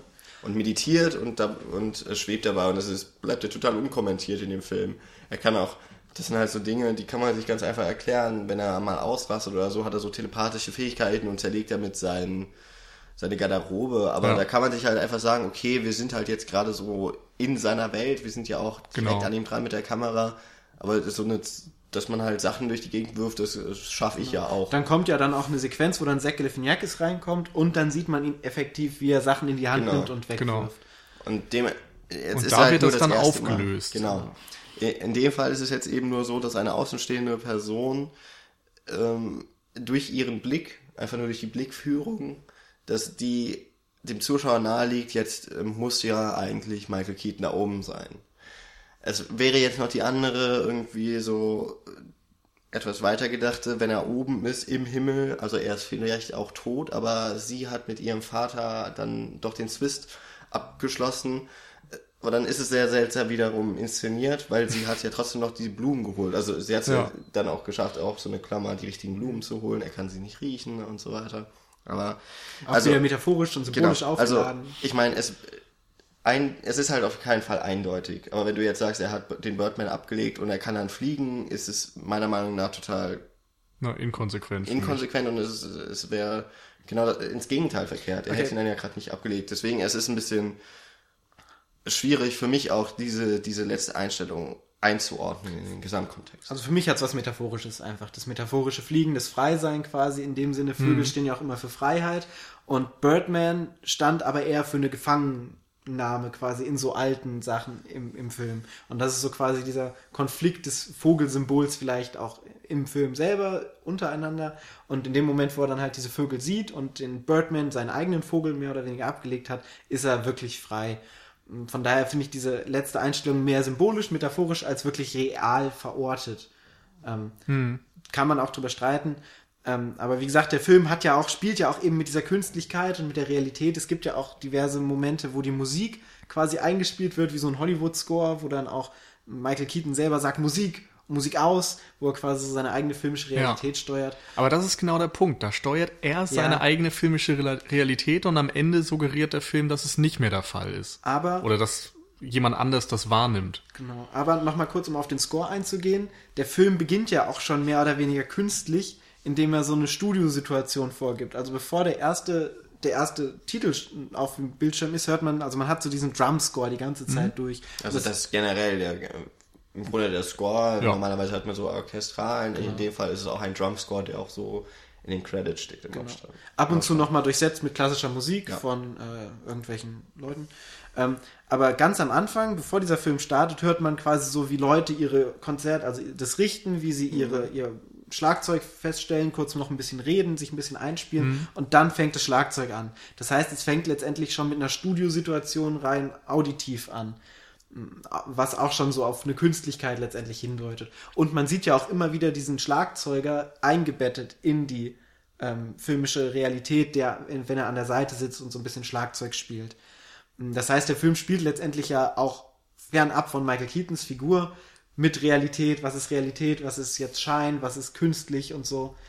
Ähm, von dem her, dem her finde ich das jetzt kein Bruch oder so damit. Ja, wobei ich sagen würde, immer auch wenn zum Beispiel dieser Schlagzeuger dann vorkommt, ist es in einer der Phasen, in denen wir mit der Kamera quasi durch Michael Keaton diese Welt auch sehen. In dem Fall überschneidet sich das und da auch der Film dann direkt mit ihm eigentlich beginnt, ja, okay. kann ich das auch noch damit reinbringen. Mal abgesehen davon, dass einfach auch dieser Score schon die ganze Zeit, also auch im Abspann ist es mit Gerede der des Schlagzeugers oder eben der Schlagzeuger.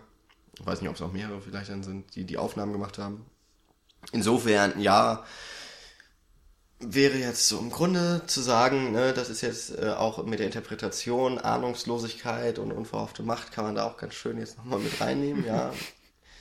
Wenn man Ignorance dann noch anders übersetzen würde, also wirklich, dass man, dass wir diese Endeinstellung ignorieren in unserem. no, Moment, in, in unserem, Moment, ihr.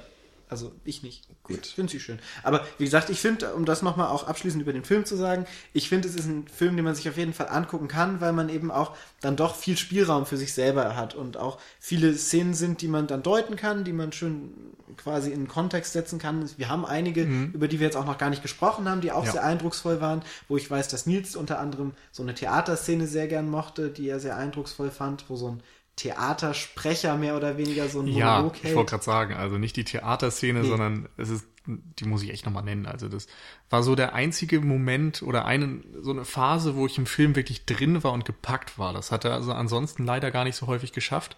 Aber es gab diese eine Szene, wo er, wo Regan mit der Kritikerin, glaube ich, sich streitet und dann rausgeht und irgendwie noch sehr emotional ist und das Gefühl hat, er scheitert und er läuft irgendwie wahllos in irgendeinen Laden rein und man hört so ein Voice-Over, das auch seine Situation perfekt zusammenfasst und dann stellt man fest, das gehört irgendeinem Straßenschauspieler, der gerade betrunken diesen Monolog, der, ich glaube, das ist sogar irgendwie Shakespeare oder sowas, ähm, der den hält und dann läuft Regan vorbei und der Typ sagt, oh, Moment, ich kann es noch besser, ich kann, war das jetzt zu viel Emotion oder sowas, was Regan am Anfang wiederum einem anderen Schauspieler vorgeworfen hat. Und es war irgendwie so ein richtig geiler Moment, fand ich. Und sie haben es perfekt geschafft, in dem Moment auch den One-Shot einzusetzen, indem man den Voice-Over, der irgendwie gewollt war für die Szene, eben erst gehört hat und der dann ästhetisch im Bild auch aufgelöst wurde und so. Wobei, wenn ich mich richtig daran erinnere, also so wie ich für mich die Szene im Kopf habe, sieht man auch diesen Straßenschauspieler, wo ich noch gedacht habe, okay, das ist ein Penner einfach, also ein, mhm. also ein betrunkener Obdachloser, ähm, der ähm, eben ja in seinem Delirium dann rumphilosophiert. Dementsprechend, ich konnte diesen Voice-Over, wie du ihn jetzt gedacht hast, ich habe den vom Anfang an, weil ich auf diese Person geachtet habe, habe ich sofort ihm zugeordnet. Das heißt, ich hatte keinen Überraschungsmoment danach. Okay, Also ich hatte nur diesen Überraschungsmoment natürlich, dass der dann zu ihm sagt, äh, okay, ähm, Ja. castest du mich jetzt? Ich weiß gar nicht, also ich, bei mir ist es auch wieder eine Woche her, ich erinnere Aber mich ich nicht an Details. Es ging mir aber auch nicht unbedingt an, an um eine Überraschung in dem Sinne. Ich fand es nur einfach von der Umsetzung ziemlich gut, weil Ja, du den eine Zeit lang da zumindest nicht gesehen hast, sondern Regan gefolgt bist und währenddessen dann doch die Stimme viel lauter war, als es eigentlich von den Mhm. das- räumlichen Verhältnissen hätte sein dürfen und es passte einfach. Wenn der ja auch gut. in so einen Traumraum geht mit so bunten Lichtern, Ja, was auch einfach genau. visuell schön gestaltet Ja. ist. Ja. Und das war einfach so ein Zusammenhang, wo ich auch das Gefühl hatte, der Film wird endlich ernsthafter. Also vorher finde ich, möchte da mal ernsthaft sein, mal möchte er lustig sein, äh, behandelt eben dieses ganze Thema teilweise so sehr ja, ironisch und dann wieder ernsthaft und ich hab, wusste immer nicht, wo er hin will. Und in der Sequenz dachte ich, okay, jetzt nimmt er dann doch eine eindeutige Richtung und das hat er dann doch nicht so gemacht. Ich weiß nicht, ich dachte da teilweise dann auch, Jan hat schon mal angesprochen, an äh, Black Swan, einfach wegen dieser Zerrissenheit zwischen Künstler und Figur und so weiter und Kunst und Realität und dem ganzen Kram, aber da war das irgendwie ein bisschen ernster und weiß ich nicht. Ja, es Diese war- Obsession wurde deutlicher und hier hat die Komik das teilweise dann auch wieder so ein bisschen für mich kaputt gemacht. Es sind halt auch verschiedene Herangehensweisen. Total. In dem Fall, ne, dass sich Black Swan als Psycho-Horror-Thriller, wie man es auch immer, Mhm. dann genau genre-thematisch einordnen möchte. Und hier hat man es jetzt doch eher mit einer Satire zu tun. Ja. Ja. Und, ähm, aber, ja, Aber gleichzeitig eine, die dann doch wieder so tragische Momente hat. Für, Ja. Dafür, dass es irgendwie in erster Linie vielleicht eine Satire ist. es, also, ich hat, es hat ja auch eigentlich, es gibt eigentlich auch nur so eine richtige Klamauk-Szene, würde ich jetzt mal sagen. Das ist halt die, wo, äh, äh, wenn Paul schon grinst, ist wahrscheinlich die, die, also glaubst du ja jetzt auch, oder Ja. denkst an die gleiche, nämlich Edward Norton, Ja, der genau. auf der Bühne dann äh, tatsächlich mit Naomi Watts äh, Sex haben möchte, weil er sich in der Rolle gerade so reinfühlt. Okay, dann fällt mir noch die dann ein, wo er äh, sich drüber aufregt, dass er keinen echten Gin hat, sondern Ach so. der mit Wasser ausgetauscht wurde. Ja, und es gibt Ja. noch die Szene, wo er sich mit ihm prügelt, mit Michael Keaton, was ja auch absurd ist, wo er dann mit einer Unterhose dann. Ja gut, weil er sich gerade, ist. ja gut, weil er sich da gebräunt hat, stimmt. Ja, das sind so, das sind so ein bisschen die klamaukigen Szenen. Hm. Wobei mir dann auch später erst so, okay, das ist wirklich etwas, was mir erst bei so der dritten oder vierten Mal, wo man dann diesen Dialog da mi- mitbekommt am Ende. I know it's hard, sagt ja Edward Norton in seiner Rolle, ja, und dann, Hm. dass das diese Doppeldeutigkeit sowieso schon hat. Ja. Ähm, das war dann doch ganz nett. Ja, und er sagt ja am Anfang zum Beispiel auch, ähm, das einzig Wahre auf der Bühne ist so dieses Chicken und holt dann so ein Chicken Wing raus und meint dann, ah, this Birdman. So, was dann ja auch wieder so. This ne? is a Birdman. This ja. is a Birdman oder so, ja. Genau. Ja, oder auch direkt am Anfang dieser japanische Interviewer, der nur das Wort Birdman hört. und, Birdman! Birdman 4? Birdman 4? Was? Oh, Hachikata, hat der Birdman vor. Ja, genau. Ach, egal. So hat er das gesagt. Ich Ja, ein, eins zu eins. Genau. Dann würde ich sagen, haben wir den Film, finde ich, in einem doch, wie ich äh, nicht erwartet hätte, in einem ganz guten Umfang besprochen. Auch zeitlich in einem angemessenen, wenn auch über Wie immer. Bogen. Ähm, jetzt ist der Film ja, wenn diese Folge erscheint, glaube ich, seit zwei Wochen, nein, seit einer Woche. Zwei Wochen, glaube ich. Nee, einer Woche. Also ist jetzt auf jeden Fall schon was im Kino, das heißt, ihr hattet die Möglichkeit, ihn zu sehen. Freuen uns dementsprechend, weil er wahrscheinlich von vielen Leuten auch geguckt wird, äh, was ihr so davon haltet. Vielleicht habt ihr auch echt die perfekte Erklärung für diese letzte Einstellung, wo wir uns uneins untereinander sind. Also ich habe, finde ich, die Du hast perfekte Erklärung. Uneins untereinander sind wir dann trotzdem, Paul. Deswegen sagte ich das so. Ähm, dann würden wir uns auf erhellende oder bestätigende oder noch erweiternde Aufklärung freuen Ja. in Form von Kommentaren. Und ja, was, was kann man sonst noch machen? Man kann uns weiterhin liken bei Facebook und äh, ich glaube, man muss jetzt mittlerweile doch wieder sagen, irgendwie auch, man möchte alle Post. Start, äh, Posts sehen, das muss man nochmal extra ankreuzen oder sowas. Ich verstehe Facebook nicht. Deswegen, wenn ihr da unbedingt, äh, wenn, when you want to keep up posted, äh, dann ähm, müsst ihr da, dann wisst ihr eh Bescheid, wie man das macht. Denn wie ihr alle wisst, Likes auf Facebook und Klicks im Internet sind alles, was wir brauchen zum Genau, Existieren. sonst existieren wir nicht. Genau. Äh, deswegen dürfen wir uns auch bei Twitter folgen und ähm, wir freuen uns sehr über äh, Tipps oder, äh, nee, Tipps ist falsch, über Vorschläge, worüber wir sonst noch so sprechen können. Also Birdman wurde ja auch mehr oder weniger so mal von außen an uns herangetragen, wobei wir diesen Podcast schon geplant hatten. In dem Fall hat sich das wunderbar ergeben. Wenn ihr aber Wünsche habt, worüber wir mal reden sollten, dann her damit. Und Tragt sie an uns heran. genau, Wir haben eine Liste, die werden wir jetzt bei Zeiten auch abarbeiten. genau und äh, hoffentlich auch was ergänzen. Ja, Und genau. iTunes kann man uns noch liken. Ja, okay, iTunes kann Bewerten. man uns äh, abonnieren, wenn noch nicht geschehen. Und zu guter Letzt, wer ein wenig Geld übrig hat, denn der Künstler lebt nicht nur von Applaus allein. Wir brauchen auch Brot, zum Beispiel, Neben dem Spielen. neben dem Spielen und den Filmen und Kinokarten und so. Dann dürft ihr uns gerne bei Flatter bespenden, obwohl die ja jetzt auch nicht weg von PayPal sind. Und ich hoffe, dass die Leute, die da bei Flatter bisher aktiv waren, uns treu bleiben und uns weiterhin toll finden und hoffentlich auch weiterhin noch mit etwas Geld unterstützen, damit die Serverkosten in einem Rahmen bleiben, der zu begleichen ist. Tragbar ist. genau. Aber ansonsten auch Dankeschön an alle, die bisher geflattert haben. Ich glaube, das Genau. kann man nicht oft genug sagen. Vielen, vielen Dank. Ja. Und jetzt eben noch mal ein letztes Dankeschön ans Zuhören heute und wir freuen uns dann auf nächste Woche mit, ähm, ich glaube, dann wahrscheinlich wieder einem etwas älteren Film. Schauen wir Mal schauen. ja. Viel Wir Spaß ins Kino und äh, wir sind gespannt auf die Oscar-Nominierung, äh, auf die Oscar-Verleihung. Was Ach ja, denn äh, so ab? drei. Drei Oscars. Drei Oscars, sagst du? Ja. Für? Jetzt haben wir ja, ja für Birdman. Ja, aber äh, einfach so Birdman. random. Also, du, was glaubst du? Sag mal. Also ich glaube, dass Michael Keaton bester Hauptdarsteller wird. Du weißt es. Wir wissen es doch jetzt. Ja, wir wissen, also so, genau. ja. Ich weiß, dass Michael Keaton bester äh, Hauptdarsteller wird. Mm, mm, Ich glaube, er ist, ist er für Score nominiert. Ich glaube, da wird er aber nicht gewinnen. Nee, Ähm. der gewinnt den Score nicht. Also ich glaube Kamera, Keaton und... Ich hoffe ja immer noch, dass es bester Film wird. Nee, das glaube ich nicht. glaube ich auch nicht. Also ich würde auch mal, ich sag mal drei, drei Oscars und ich würde auf jeden Fall so einen Kamera und Michael Keaton Ja. bekommen. Den. Okay, und dann- dann noch einen äh, Überraschungs-Oscar, den möchte ich jetzt noch nicht verraten. Raise ich the stakes und sage vier. Weil ich nämlich als einziger die Oscar-Nominierung richtig Das geguckt ist ja hab von total lächerlich. Wir wissen doch schon, dass es drei sind. Nee, ich weiß ja vier. Ihr habt ja den einen, wart ihr gerade beide auf Toilette. Ach ich. so, na gut. Gut. Dann so, wir schauen mal, was im März oder so dann dabei rauskommt. Ja. Wie sie, 22. wie sie unsere Meinung dann zusammenbringen. Vielleicht kriegen sie einfach dreieinhalb. Okay, bis dahin, viel Spaß beim Filme gucken und bis dann. Macht's gut. Tschüss. Thank